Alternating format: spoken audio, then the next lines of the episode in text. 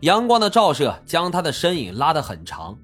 此时此刻，张善同绝对想不到自己竟然踏上了一条不归路，而之前那条阴天的状态，竟然也变成了他和外界最后的联系。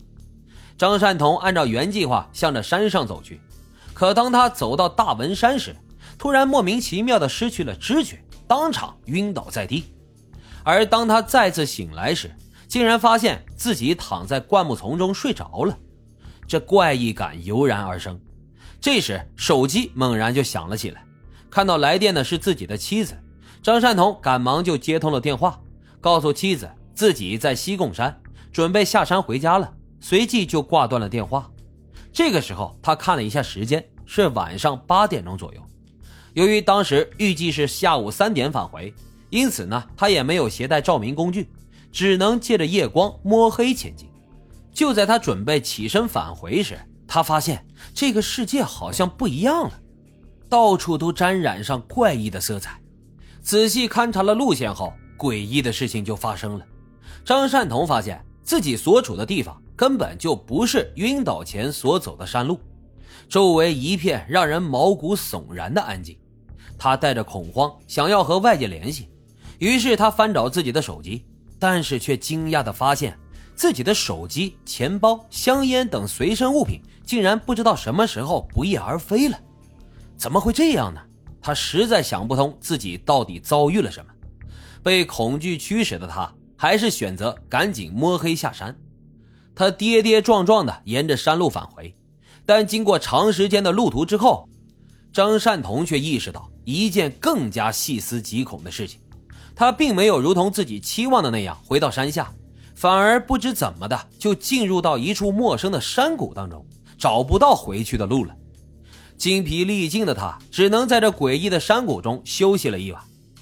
二零一六年六月十九号，也就是张善同失踪的第二天，他从睡梦当中惊醒，发现这天啊已经蒙蒙亮了，于是马上他找路下山，走到不远处，发现了一片水潭。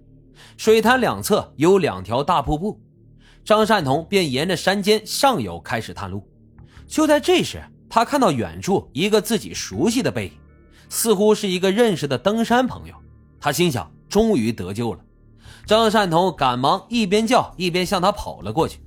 可当他快要触碰到那个人时，那人却像幻影一样凭空消失了。眼前的一切实在太奇怪了。张善同完全被吓坏了，求生欲望促使他只能不断的向前奔跑，渴望离开这个诡异的地方。跑着跑着，他又看见了另外一个山友，于是他一边喊着一边追赶。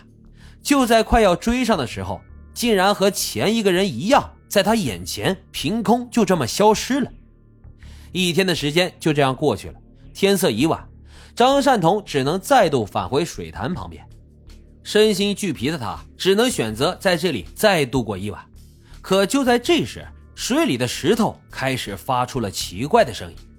这种声音呢，就像是自己处在热闹的小区当中，有聊天声、电视机声等等各种日常的声响。这种奇异的现象，张善同还是第一次见到。水里一块块石头就像是一个不同的家庭发出震动声响，而自己呢，则站在世界的外面。透过浅浅的隔膜窥探着他们，尽管有些害怕，但疲惫不堪的他靠在一旁的岩石上就睡了过去。时间来到二零一六年的六月二十号，也就是张善同消失的第三天。夜里，张善同被惊醒，他想着趁着天亮赶紧离开这个诡异的地方，于是他又开始搜索记忆里回去的路，却在不知不觉当中走到了另外一个陌生的地方。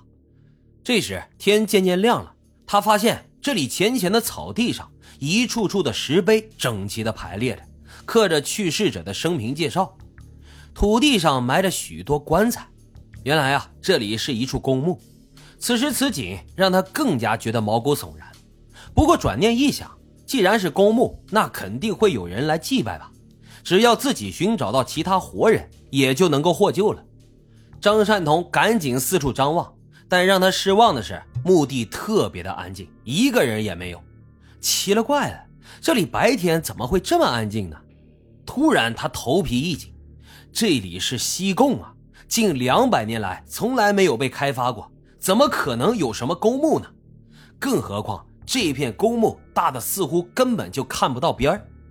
意识到危险之后，他只想赶紧离开这个可怕的地方，一路狂奔，赶忙就回到了之前的水潭边，因为这里啊是唯一一个让他感觉到安全的地方。这一次他哪儿都不敢去了，只能蜷缩在岩石的旁边，听着那些奇怪的声音，等待着救援的到来。他突然想到，自己已经超过三十个小时没有进食了，却一点都不觉得饿。而且在这种山谷老林当中，自己的身上竟然没有半点被蚊虫叮咬的痕迹，这种感觉非常奇怪。终于等到了晚上，张善同再一次入睡了。